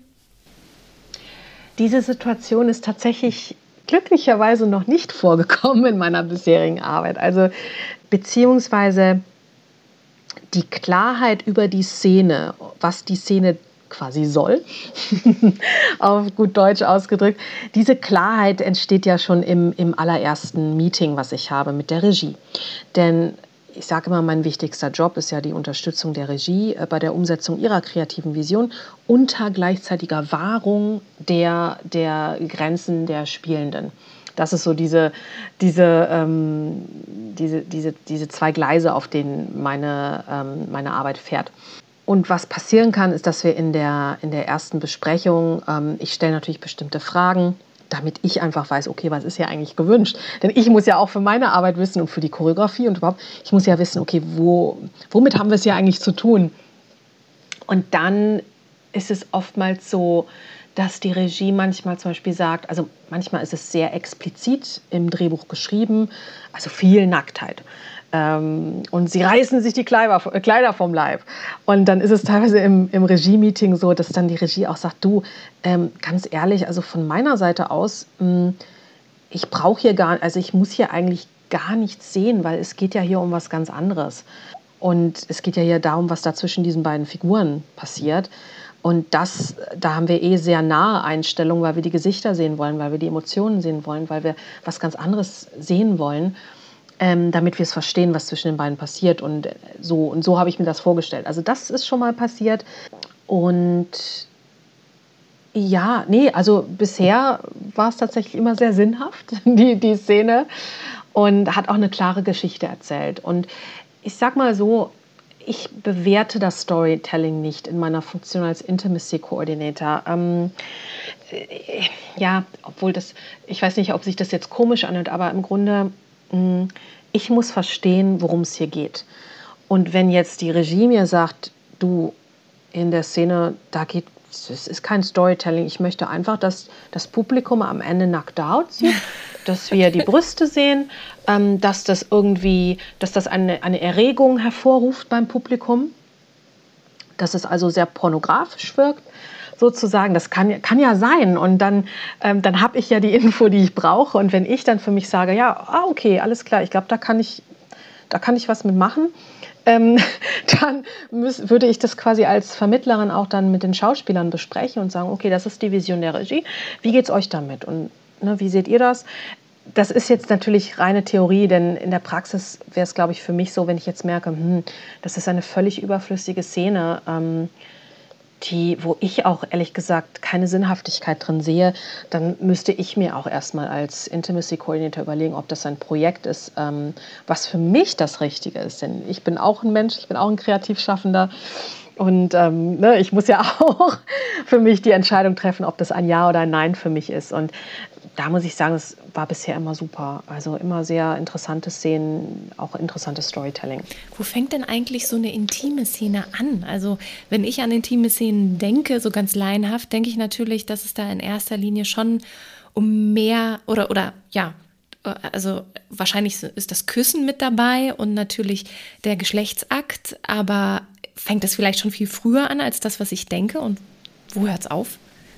Grundlegend kann man sagen, eine intime Szene findet dort statt, wo sich zwei Figuren in einer Form von Intimität körperlich berühren. Also im Grunde alle Szenen, in denen eine körperliche Berührung erzählt wird, die in diesen Bereich der Intimität fällt. Also du hast es gerade angesprochen, ähm, Kussszenen, bei Kussszenen sage ich persönlich immer, ich muss nicht bei jeder Kussszene dabei sein. Das kommt auch hier wieder auf den Kontext an. Kontext der Szene ist immer ganz, ganz wichtig. Also ähm, was ist das für ein Kuss? Ähm, ist das ähm, ist das so ein Kuss auf die Wange zwischen zwei Eheleuten, die schon 30 Jahre verheiratet sind. Und einer von beiden verlässt das Haus und sagt, tschüss, Schatz. Und da gibt es einen Schmatzer auf die, auf die Wange. Das wäre jetzt zum Beispiel eine Kussszene, wo ich nicht unbedingt ähm, dabei sein muss, es sei denn, es wird ausdrücklich gewünscht von Regie und Schauspiel. Oder sind es zwei jugendliche Darsteller, die, die privat auch noch nicht so viel Erfahrung haben und die, äh, für die das vielleicht der allererste Kuss überhaupt ist, sowohl in der Rolle als auch in ihren Privatkörpern. Ähm, ne, da sieht man schon, die Schere geht weit auf. Das, jeder Kuss ist anders und man muss wirklich die, die einzelne Szene betrachten. Bei sehr intensiven Kussszenen, was man so umgangssprachlich das Knutschen nennt, da würde ich sagen, ja, sollte man einen Intimacy Coordinator dazu holen. Dann Intimität, ganz klar, sexuelle Handlungen an sich selber, mit anderen Menschen, ähm, mit Spezial, ich sage mal Spezialintimität, ähm, also Kink, BDSM, Objekte, ähm, da gibt es auch, ist es nicht so häufig, dass das vorkommt, aber gibt es ja manchmal auch. Und ähm, ja, sexualisierte Gewalt, ganz wichtige Szenengruppe, die sollte immer besonders abgesichert werden. Äh, die muss auch immer choreografiert werden. Da gibt's, die muss wirklich sehr, sehr sauber gearbeitet werden mit Intimacy Coordinator. Alle Szenen, in denen Nacktheit vorkommt, auch das ist Intimität. Ähm, und ja, dann teilweise auch so also beispielsweise ich habe schon mal eine, eine äh, polizeiliche Leibesvisitationsszene koordiniert und choreografiert, die eben nicht einvernehmlich war. Also es war eine missbräuchliche Leibesvisitation durch die Polizei. Und das fällt auch so in diesen Bereich der, der ähm, meiner Arbeit. Ähm, Geburtsszenen auch sehr intim, ah, sehr hätte ich exponierend. Gar nicht dran gedacht, ja klar, mhm, stimmt. Mhm. Ja, und da in dem Bereich wurden mir auch schon mal Geschichten erzählt von Schauspielerinnen, die sich völlig exponiert fühlten, weil eben der Szenenpartner, der den Arzt spielte, auf einmal seine Hand am Innenschenkel hochgeführt hat, weit über die Grenze. Und da war nichts abgesprochen. Und ähm, das sind so, so Sachen, die passieren können. Und ähm, ja, und im Grunde jede, jede Szene, also jetzt was meinen äh, Bereich betrifft, jede Szene, wo jetzt auch Regie und Schauspiel sagen, okay, da, da hätten wir gerne jemanden dabei. Und wenn du denn so eine Szene hast, also äh, ob das jetzt ähm, eben eine Kussszene ist oder eine, eine Liebesszene oder eben Geburtsszene, da habe ich wirklich auch gar nicht dran gedacht, dass das natürlich ja auch ähm, eine, in, sehr intime Szene ist, wo, wo es wichtig ist, so jemanden wie dich dort zu haben. Wie kommunizierst du mit den jeweiligen Beteiligten am Set, also den SchauspielerInnen, aber natürlich auch der Regie, Kamera? Wie läuft das ab, damit jeder weiß, was zu tun ist, beziehungsweise sich eben auch sicher fühlt? Vorbereitung, Vorbereitung, Vorbereitung. ich glaube, das Wichtigste ist, dass man, ist die Vorbereitungsarbeit, weil am Drehtag selber ähm, alle, die drehen, wissen, man ist sehr eng getaktet. Und am Drehtag selber, sage ich immer, sollte es eigentlich laufen. Ähm, klar, natürlich, natürlich ist man da, natürlich gibt es verschiedene Sachen, die man am Drehtag selber auch noch macht. Aber ganz wichtigste ist die klare, transparente Kommunikation im Vorfeld über die intimen Inhalte. Also das ist so meine Aufgabe. Ich führe verschiedene Gespräche mit Regie, mit Schauspiel, mit der Produktionsfirma, mit den KollegInnen aus den anderen Gewerken, also alle Beteiligten, die involviert sind, um diese Szene dann später zu drehen und äh, bei mir laufen so die Fäden zusammen. Der zweite Schritt ähm, ist das Vertragliche. Das ist ganz wichtig, dass wir da vertraglich auch klar sind in der Vereinbarung über diese Intimität, die gedreht wird. Und dann der dritte Schritt ist wirklich Proben, Proben, Proben. Eine gute Probe, äh, wo das Storytelling bedient wird, wo die Schauspieler eine Klarheit haben über das, was sie da spielen. Und dann am Drehtag selber bin ich äh, meistens beim Regiemonitor, also ich gucke mit auf den Regiemonitor drauf und ja, gucke auf die Qualität, dass das Storytelling stimmt. Ähm, sorge dafür, dass es den Schauspielern gut geht während des Drehs, ähm, arbeite gemeinsam mit der ersten Regieassistenz. Ähm, das ist so meine Hauptverbündete auch beim Close weil die erste Regieassistenz in der Regel äh, so die Ansagen macht beim geschlossenen Set, wie wir das nennen. Und ähm, ja, also ich sag mal, jede Produktion ist anders. Das kann man gar nicht so pauschal sagen, die, die, was ich da so mache. Es kommt wirklich, es kommt auf die Regie an, es kommt auf die Spielenden an. Und ähm, manche, manche Spielenden brauchen ein bisschen mehr dass ich da sehr, sehr regelmäßig auch mit ihnen ähm, in der Kommunikation bin zwischen den Takes. Andere, da weiß ich, die sind total safe und das frage ich auch im Vorfeld immer ab. Ne? Ist das für dich fein, wenn ich zwischendurch den Check-in mache? Also meine Aufmerksamkeit ist auf dem Monitor und sie ist auch bei den Spielenden. Und das ist so ein, ja, ich überlege gerade, wie man das griffig zusammenfassen kann. Es ist, ja, es, es ist wirklich ein, es ist maßgeschneidert. Es ist wirklich maßgeschneidert auf die Menschen, mit denen ich da arbeite. Aber wie wäre das zum Beispiel in der Probe? Ich gehe mal von einer, von einer Kussszene aus zwischen einer Frau und einem Mann hm, Mitte 30. Und äh, es wird sehr leidenschaftlich, was bedeutet, sie umarmen sich sehr stark und äh, streicheln sich vielleicht gegenseitig am Rücken, äh, sind aber beide noch bekleidet.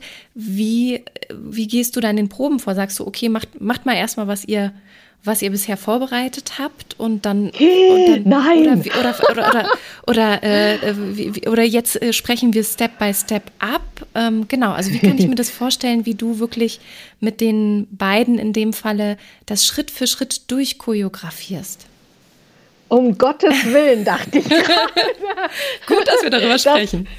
Das, macht mal. Ihr wisst ja, wie man küsst. Ne? Ihr seid, wir sind ja alle erwachsen. Wir haben doch alles schon mal das geknutscht. Ich extra oder? überspitzt.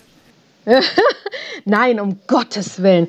Naja, wie arbeitet man eine Kampfszene? Wie gesagt, es ist wie eine Kampfszene. Und ähm, die Kampfszenen arbeiten wir vor allem ganz langsam. Also wirklich Roboter-Style. Sehr mechanisch, sehr technisch. Das heißt, ähm, ich übertrage jetzt mal auf die Intimität.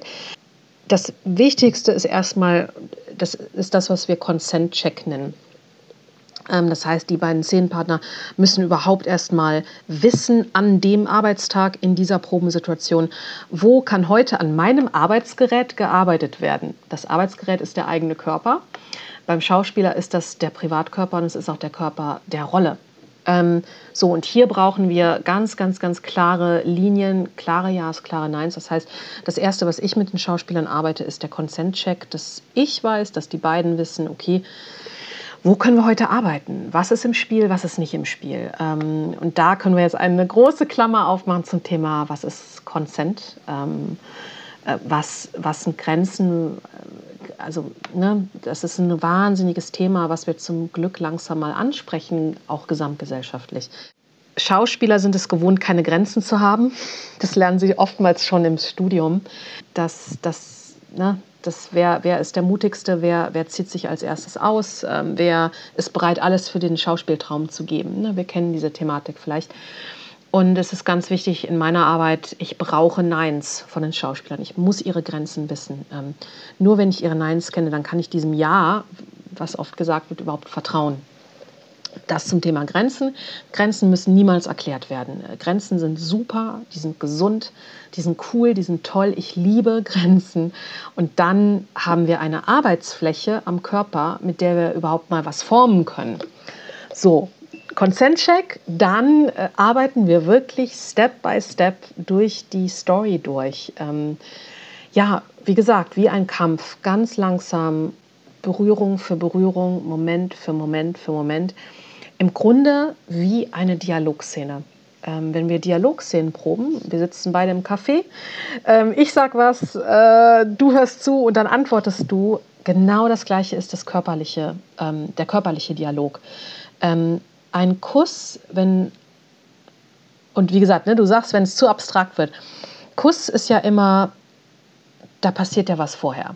Der Kuss ist ja im Grunde nur das Symptom von etwas, was vorher schon war. Und dann guckt man, okay, was ist denn da vor dem Kuss? Und wer küsst zuerst? Wer macht die Einladung? Wer sagt den Satz? Also wenn man sich Kuss wie einen Satz vorstellt, wer sagt diesen ersten Satz, diese erste Lippenberührung, diese Lippe auf Lippe?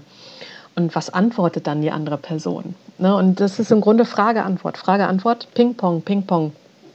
Und wir gehen da ganz langsam durch und wirklich erstmal sehr mechanisch. Ähm, das ist jetzt gar nicht mit Emotionen, mit groß, oh, was fühlst du denn gerade oder was fühlt die Figur gerade, sondern es wird, wird, ist erstmal sehr technisch. Und auch da, ne, jeder Schauspieler ist anders, jeder hat seine Technik. Auch da ist es wichtig, dass ich ähm, weiß, was funktioniert am besten für diese Person. Und ähm, da gibt es verschiedene Arten, wie man das arbeiten kann. Ja, und im Grunde als erstes schaffen wir uns ein grobes Blocking von der Szene. Wo fängt sie an? Wie ist die Dramaturgie? Wo ist die Mitte? Wo ist das Ende? Und danach, wenn man so eine grobe Form hat, die dann nachher quasi auch dem Take oder diesem Mastershot entspricht, den man dann nachher auch so als, als Szene stehen hat, dann geht man rein, dann geht man in, so in verschiedenen Levels, wie ich das immer nenne, geht man nochmal rein und macht so dieses, ich nenne das immer so die Feinpolitur, also dieses Feintuning dass man sich nochmal diese Momente anguckt. Was sind so die Schlüsselmomente hier zwischen den beiden? Ähm, gibt es irgendwelche Power Switches? Manchmal ist ja auch Intimität, ist ja auch so eine Art Verhandlung manchmal zwischen zwei Figuren. Wer hat die Oberhand? Wer dominiert gerade? Ähm, Powerplay ist super spannend. Ich liebe das auch. Ne? Wer, wer ist hier gerade die dominante Kraft oder, oder ähm, ja, da, da kommen wir jetzt tatsächlich auch so ins Schauspielhandwerk und wirklich in diese Arbeit ähm, an den Figuren, was muss da in dieser Intimität gearbeitet und erzählt werden. Äh, wo sind die Figuren vor der Intimität? Was, welche Funktion erfüllt die Intimität? Äh, und wo sind sie danach? Also ein ganz klassisches Beispiel ist äh, Romeo und Julia, Klassiker. Ich glaube, das kennt jeder. Ähm, ne, diese zwei Star-Crossed Lovers, wie man sie immer nennt, also die zwei, die die füreinander bestimmt sind, aber die nicht dürfen. Das ist so ein klassischer. Und wenn da der erste Kuss kommt, da hast du schon Kontext. Wow! Und vor dem Kuss Romeo und Julia, da ist so eine Sehnsucht, da ist so ein Uff. Die werden ja, das sind ja wie zwei Magnete. Und, ähm, und nach dem Kuss ist ja alles anders. Ne? Da ist klar, wo die Sache hingeht. Also, und dass das auch kein gutes Ende nehmen wird, das wissen wir dann auch schon. Und im Grunde in dem ersten Kuss von Romeo und Julia sieht man auch schon, dass die beiden, dass es kein Happy End geben wird, äh, weil wir den Kontext schon kennen, der verfeindeten Familien. Und dann wissen wir auch, dass der erste Kuss zwischen den beiden, äh, dass, das, dass am Ende der Tod von beiden steht, weil die nicht in diesem Leben miteinander sein dürfen. So, da spricht jetzt die Romantikerin in mir. die Romantikerin und ich würde sagen wahrscheinlich auch die Schauspielerin, oder? Also du bist ja eben von dem Schauspiel zu der Intimitätskoordinatorin ge gekommen. Und würdest du sagen, es ist auch unerlässlich, wenn man diesen Beruf ausfüllen möchte, auch die Schauspielbrille mitzunehmen? Also sollte jeder, der ja. Intimitätskoordinatorin sein möchte, auch ein Schauspielstudium auf jeden Fall absolviert haben? Nicht unbedingt ein Schauspielstudium, aber ähm, man sollte profunde Kenntnisse des schauspielerischen Prozesses mitbringen, denn man muss es verstehen, um da auch ähm, als Intimitätskoordinatorin mitarbeiten zu können. Man muss wirklich diese, man muss auch dieses Vertrauensverhältnis zwischen Regie und Schauspiel verstehen können, wirklich diese, diese Arbeitsprozesse. Ähm, und da auch als branchenfremd, als Quereinsteiger reinzugehen, das funktioniert meines Erachtens nicht. Und alle KollegInnen von mir, die auch in dem Bereich arbeiten, die sind alle teils selber auch SchauspielerInnen oder kommen aus dem Stand, kommen aus ähm, dieser choreografischen Arbeit, was auch ganz wichtig ist, oder kommen eben aus der inszenatorischen Arbeit, also sei es als ähm, ja, meistens als, als Regie, Regieassistenz, also, äh, aber sie sind eigentlich alle aus der Branche selber. Und diese Branchenkenntnis muss man einfach haben. Ähm, denn ich sag's mal so, wenn, wenn ich als mit dieser neuen Position als Intimacy Coordinator ans Set komme, dann muss ich wissen, wie das Set funktioniert. Da kann ich jetzt nicht noch groß Fragen stellen, ja, wer ist denn hier zuständig für was und ähm, wo ist denn hier mein Platz? Ich muss wissen, wo mein Platz ist und ich muss wissen, wie auch die Abläufe sind. Ähm, denn ähm, da ist auch wirklich diese, diese Verantwortung diesem neuen Beruf gegenüber, der auch Gegenwind erfährt, dass man von Anfang an auch wirklich signalisiert, ähm, ich weiß, wie die Abläufe sind, ich bin Profi und weil da kommt dann auch das Vertrauen her in die Position. Ich glaube, das, das sollte man nicht unterschätzen. Und ähm, deswegen möchte ich tatsächlich auch nochmal, wenn ich darf, diese Brücke zum Intimacy Coach schlagen. Bitte. Ähm, weil das ist tatsächlich so wichtig, denn immer noch höre ich Intimacy Coach oder Intimitätscoach und Coaching. Und du hast es auch gesagt, nein, wir coachen nicht die SchauspielerInnen und schon gar nicht in ihrer privaten Intimität. Das Private hat nichts bei der Arbeit zu suchen, bei der, bei der intimen Szene. Aber auch aus Respekt vor dem eigentlichen Beruf der, der Intimacy Coaches, denn die gibt es. Das sind PsychologInnen, die in der Privatpraxis tatsächlich mit Paaren äh, arbeiten. Du hast es erwähnt. Ähm, das heißt, da geht es wirklich um das, die private Intimität. Ne? Wenn ich jetzt in meiner Partnerschaft Probleme habe mit der Nähe, mit der Intimität, dann gehe ich äh, zur Paartherapeutin, zur Sexualtherapeutin, zum Intimacy Coach. Äh, da ist das perfekt, aber man darf jetzt wirklich nicht denken, wenn jemand aus dieser Branche kommt, aus der psychologischen, therapeutischen Arbeit, dass er die, die, die, das Handwerk mitbringt, um jetzt am Filmset simulierte intime Handlungen zu choreografieren. Das ist eine ganz andere Arbeit. Hat nichts mit, äh, mit Paartherapie zu tun oder mit Intimitätscoaching oder Therapie. Äh, ich hoffe, ich konnte das klar machen. Total. Also auch, dass man da nochmal mhm. auch die, die Wertschätzung, die du äh, gegenüber der Intimacy Coach auch nochmal aufmachst, dass es einfach ein ganz anderes Feld ist und nichts mit der Intimitätskoordinatorin zu tun hat, wo es halt um, ja, einfach sind zwei ganz unterschiedliche Sachen. Ja. Du hast auch gerade nochmal erzählt oder nochmal ein bisschen näher definiert, was man vielleicht auch mitbringen sollte als Intimitätskoordinatorin. Also ich habe rausgehört, dass es eben sehr wichtig ist, dass man schon mal weiß, wie der Laden läuft. Wie soll das am Set äh, ablaufen? Wo ist mein Platz? Dass das auch etwas ist, was man mitbringen sollte, um diesen, diesen Beruf auszufüllen. Ganz am Anfang hattest du die Klammer aufgemacht, dass es auch noch andere Dinge braucht, die vielleicht ähm, oder ganz bestimmt wichtig sind, wenn man man das jetzt vielleicht hört und das Gefühl hat, Mensch, Intimitätskoordinatorin, das könnte doch was für mich sein. Was sind hm. das noch für Bereiche, die man mitbringen sollte oder Fähigkeiten, die wichtig wären? Das ist eine spannende Frage. Also rein vom Handwerk her in jedem Fall ähm, die Expertise in den schauspielerischen Prozessen, dass man weiß, wie die schauspielerischen Prozesse funktionieren ähm, weil man eben Szenenarbeit macht und dann muss man einfach wissen, wie das geht.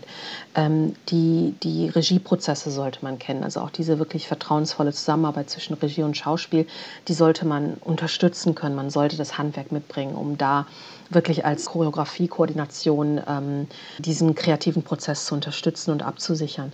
Bewegungsexpertise, ganz klar. Also die von uns, die diesen Job machen, wir haben alle irgendeinen Hintergrund, glaube ich, in der Bewegungsarbeit. Ähm, genau, du hast es ja auch gesagt, ich bin selber ähm, Schauspielerin ich sage immer mit, mit Leib und Seele, wirklich aus, aus Leidenschaft. Aber ich bin auch Bewegungsnerd, sage ich immer, weil ähm, ich habe ja schon früh als Kind angefangen zu tanzen. Ich habe diesen Background im Tanz, also auch da in dieser klassischen tänzerischen Choreografie. Und äh, ich mache auch seit vielen Jahren Kampfsport. Also ich bin auch, äh, ich, ich, liebe Kampfsport. Das ist eh ein super Sport, kann ich jedem empfehlen. Und, ähm, und ich mag Bewegung und, und ich liebe einfach auch unterschiedliche Bewegungssysteme. Ich habe auch Weiterbildung in Laban gemacht. Also Rudolf Laban oder Laban ist ja auch so ein, so ein Klassiker in der Schauspielausbildung. Das ist, äh, war ein, ja, ein Bewegungsexperte, der menschliche Bewegung und wirklich analysiert und, und runtergebrochen hat in in Beschreibung, in sprachliche Beschreibung. Und ähm, wenn ich zum Beispiel auch zwei Schauspieler habe in der Szene, die beide auch Laban gemacht haben in der Ausbildung, dann kann ich zum Beispiel mit denen als Arbeit, als neutrale klinische Arbeitssprache super mit Laban arbeiten, weil wir wissen, wir haben die gleiche Sprache und wir wissen genau, wie wir jetzt hier diese Intimität nach Laban zum Beispiel ausformen können. Ähm, was man auch mitbringen sollte, mh, hm, es gibt verschiedene Zusatzqualifikationen, die wir alle auch absolviert haben. Das Wichtigste ist ein, ein psychologisches Grundverständnis über mentale Gesundheit und, und erste Hilfe, falls, falls jemand ähm, äh, äh psychisch angegriffen ist oder getriggert wird. Ähm, auch hier wieder ganz wichtig, Stichwort Paartherapie etc. Wir sind keine Psychologen. Ähm, wir können auch keine Traumaarbeit oder psychologische Arbeit in dem Sinne, im Sinne einer Psychotherapie leisten. Aber wir haben ein sogenanntes ähm, Erste-Hilfe-Zertifikat äh, mentale Gesundheit, also ähm, Mental Health First Aid Certificate.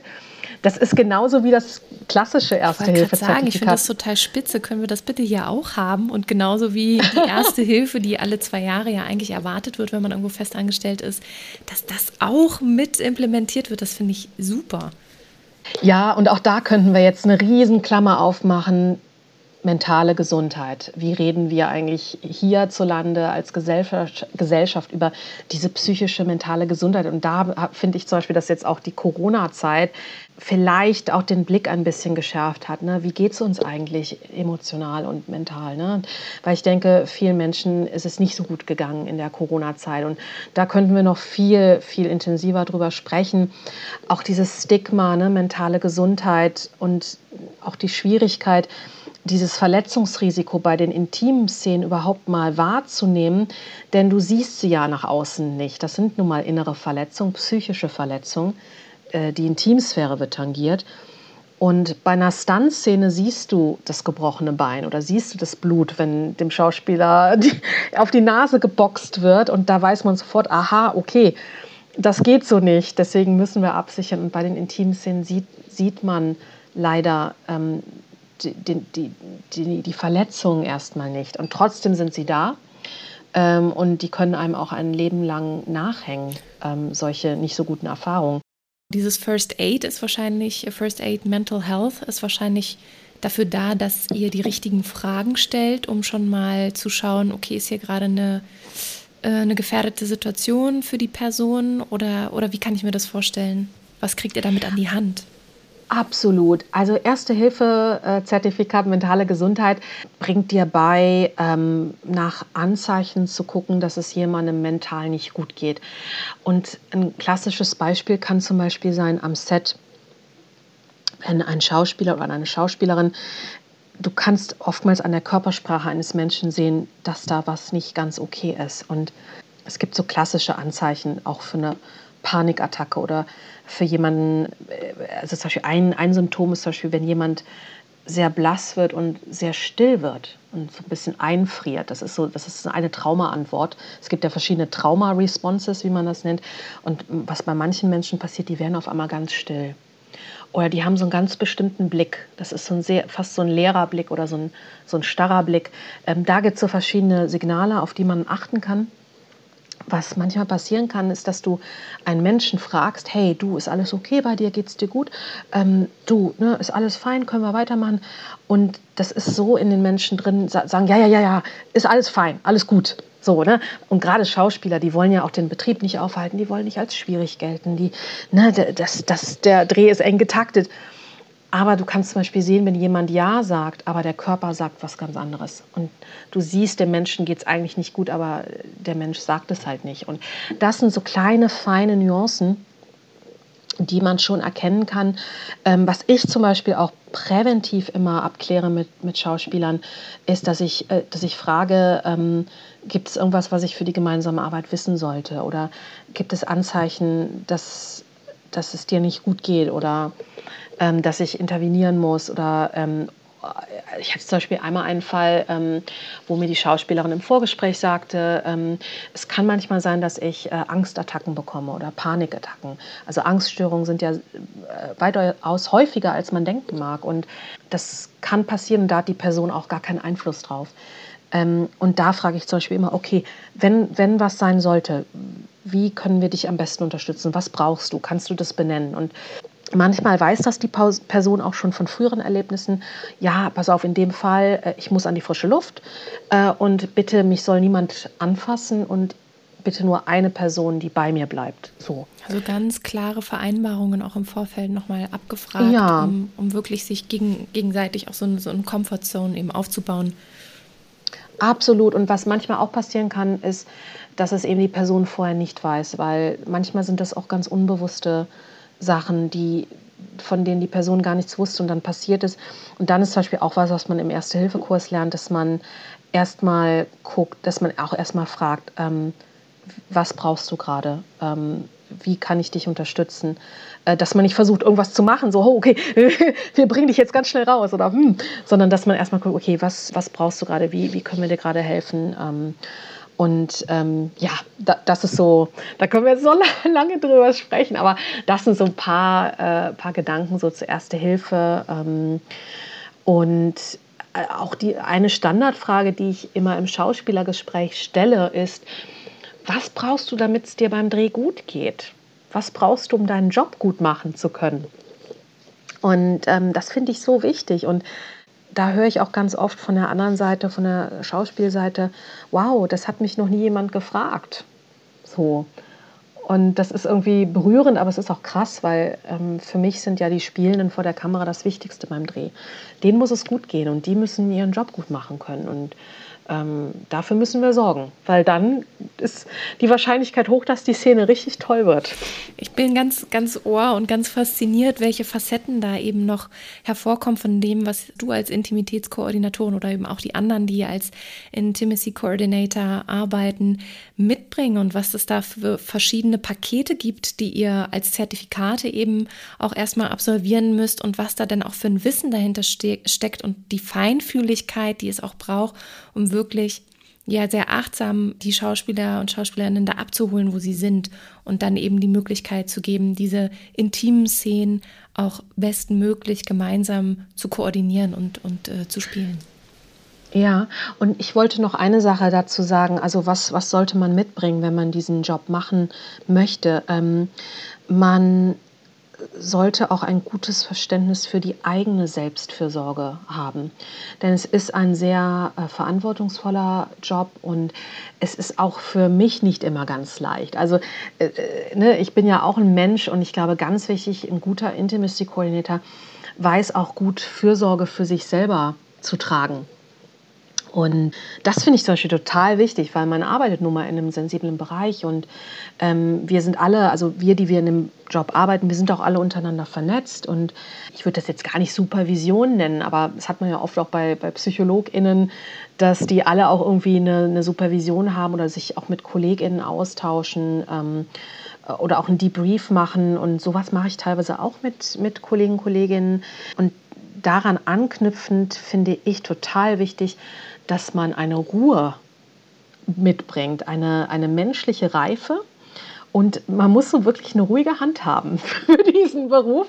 Und deswegen würde ich ja auch mal sagen, man braucht eine gewisse Lebenserfahrung. Also so ganz junge Menschen, würde ich sagen, so Anfang, Mitte 20, ähm, würde ich sagen, das ist fast ein bisschen zu jung, um Intimacy Coordinator zu sein, weil man einfach so ein bisschen so ein, ja, man braucht so eine gewisse Ruhe und eine Reife und eine, eine, eine ähm, ja, eine Gelassenheit auch, denn so ein Dreh kann unglaublich intensiv sein und ähm, es sind auch manchmal große Befindlichkeiten so im Raum ne? und viele Bedarfe und, und Emotionen und ähm, als Intimacy Coordinator ist man halt auch die Person, die eher im Hintergrund sehr ruhig auch erstmal den Raum liest und auch erstmal guckt, wer braucht meine Unterstützung. Also die Schauspieler sowieso, aber auch was, was braucht es gerade hier? Ähm, und wir halten auch diesen sicheren Raum oder wir sichern für die Spielenden ab, aber wir sichern auch für die Crew ab. Und das ist so ein bisschen so ein Raum, den wir da halten. Und ich glaube, also meine persönliche Meinung und auch Erfahrung ist, es braucht eine Ruhe es braucht wirklich so eine Gelassenheit auch. Das finde ich nochmal einen wichtigen Hinweis, da schon auch zu sagen, es braucht, es braucht die Ruhe auch durch die, durch die Lebenserfahrung, höre ich daraus, dass man sich da gerne noch ein bisschen Zeit lassen soll, bevor man sich auf diesen Beruf auch einlässt und den auch mit bedient. Und, ähm, ja. und gleichzeitig, du sagtest auch was von Supervision.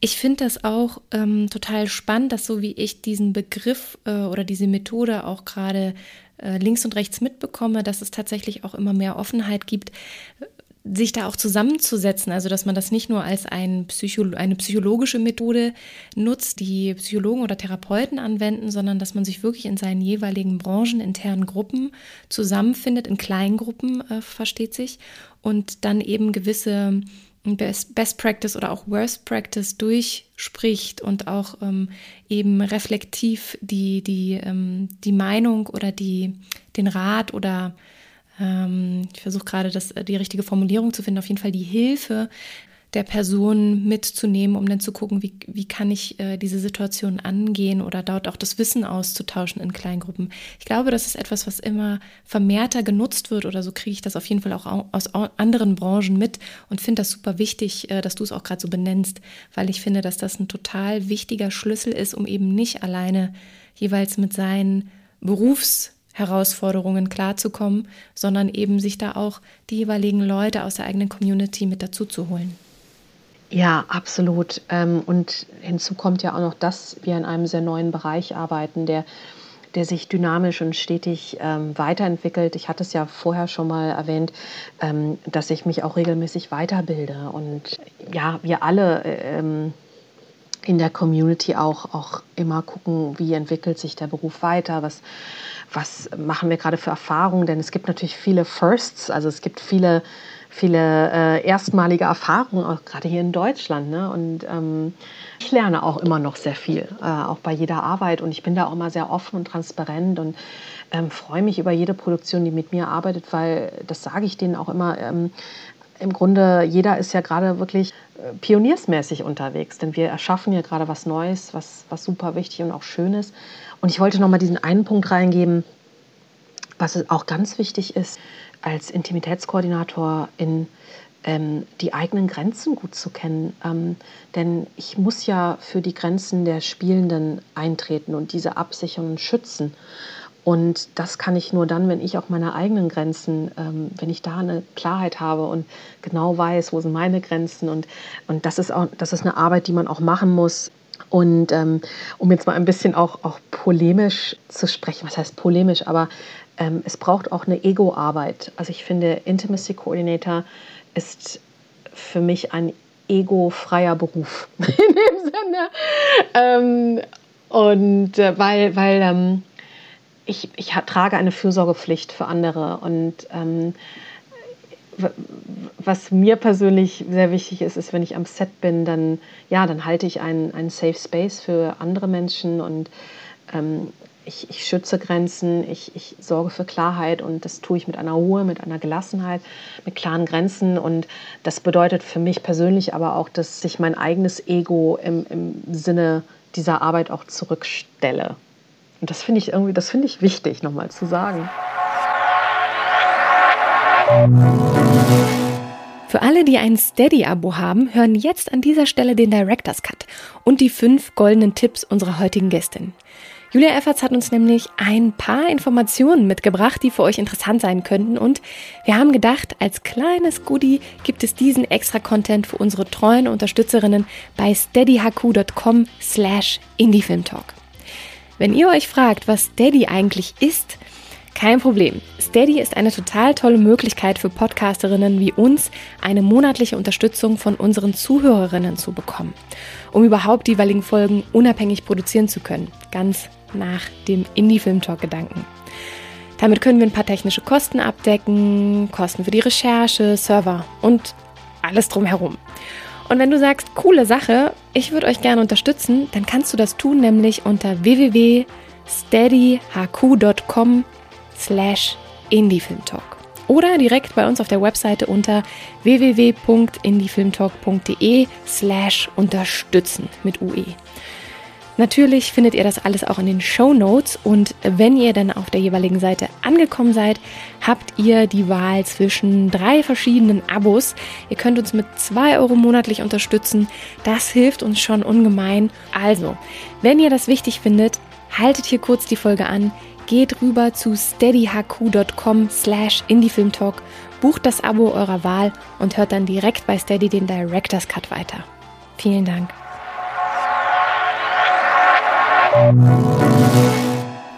Dann bleibt mir eigentlich nur noch zu fragen, gibt es gerade Projekte, an denen du arbeitest, wo du schon von sprechen darfst? Gibt es nächste Projekte, die, ähm, ja, oder, oder wo, wo wir dich demnächst schon sehen können?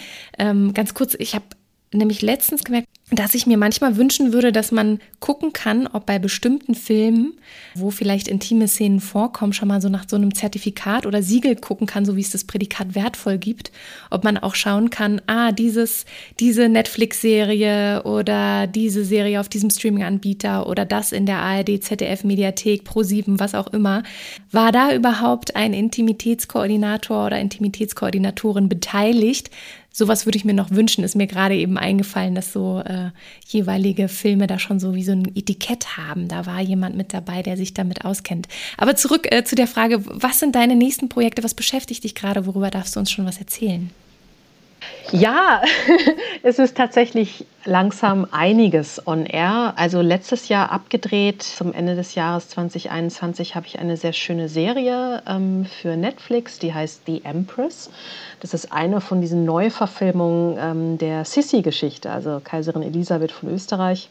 Da habe ich äh, die intimen Szenen koordiniert. Ähm, denke ich mal, dass, das, äh, dass die Serie dieses Jahr dann auch auf Netflix zu sehen sein wird. Dann hatten wir tatsächlich gerade einen wunderschönen Release Day auf Netflix mit einem äh, Young Adult Horrorfilm namens Das Privileg, die Auserwählten. Ähm, das war auch so mit einer meiner ersten Jobs als Intimitätskoordinatorin. Auch sehr schöne, schöne Szenen mit äh, Max Schimmelfennig, Lea van Acken, äh, Tijan Marei. Und ja, On Air ist gerade auch eine ARD-Serie von der UFA, die heißt Legal Affairs mit Lavinia Wilson. Auch ein paar ganz schöne Szenen dabei. Und ja, ich überlege gerade. Ach so, apropos Prädikat besonders ja, wertvoll. Gibt sowas schon? Da hätte ich tatsächlich, ja, da hätte ich was. Äh, nein, aber ich fände das auch total schön. Also auch im Sinne von, man guckt ja gerade auch viel auf Green Consulting und nachhaltiges Drehen. Ähm, das ist ja gerade auch ein neues Thema, was kommt. Ähm, ich habe tatsächlich ganz zu Beginn einen Hochschulfilm von der DFFB betreut. Ähm, der heißt Blinde Flecken. Und der ähm, läuft gerade noch auf Festivals und hat auch schon, äh, war auch schon bei ein paar ganz tollen internationalen Festivals und letztes Jahr in Hof bei den Filmtagen.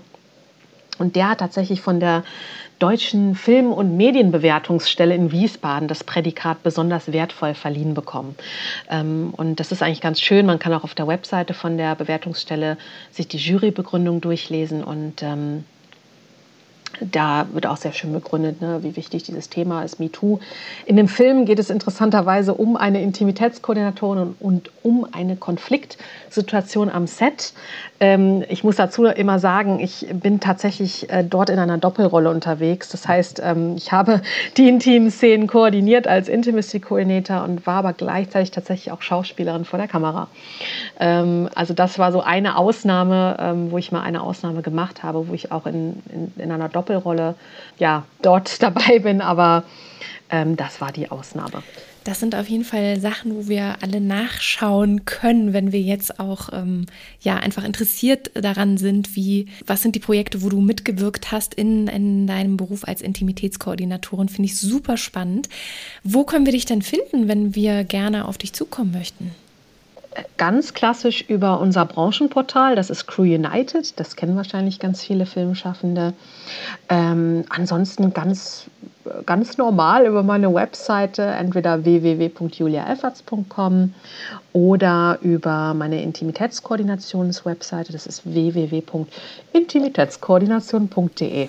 Vielen, vielen Dank, Julia. Vielen Dank für deine Zeit und diesen intensiven Einblick in das Berufsfeld der Intimitätskoordinatorin, die du noch alleine ausfüllst hier in Deutschland. Ich hoffe, wenn wir uns das nächste Mal sprechen, dass da die Community auch in Deutschland hier weiter gewachsen ist und es Möglichkeiten und Wege gibt, dass auch Menschen, die daran interessiert sind, dieses Berufsfeld auszufüllen, hier auch eine Ausbildung bekommen und äh, bin gespannt, was sich da bis zum nächsten Mal entwickelt hat. Danke, dass du da warst. Danke, liebe Susanne, hat mich sehr gefreut. Und euch da draußen wünsche ich wie immer noch einen schönen Abend, eine gute Nacht oder vielleicht startet ihr gerade in den Morgen und dann könnt ihr direkt zum Stift greifen und ein paar Seiten aufschreiben. Äh, die anderen, die uns bei Steady auch zuhören, die werden wissen, um was es geht. Ansonsten würde ich sagen, liked unseren Podcast auf den jeweiligen Plattformen, was auch immer ihr für eine Plattform für Podcast nutzt. Wir freuen uns über jeden Follower und jeden Klick und ich würde sagen, wenn ihr mögt, hören wir uns beim nächsten Mal. Ich freue mich. Bis dann. Tschüss.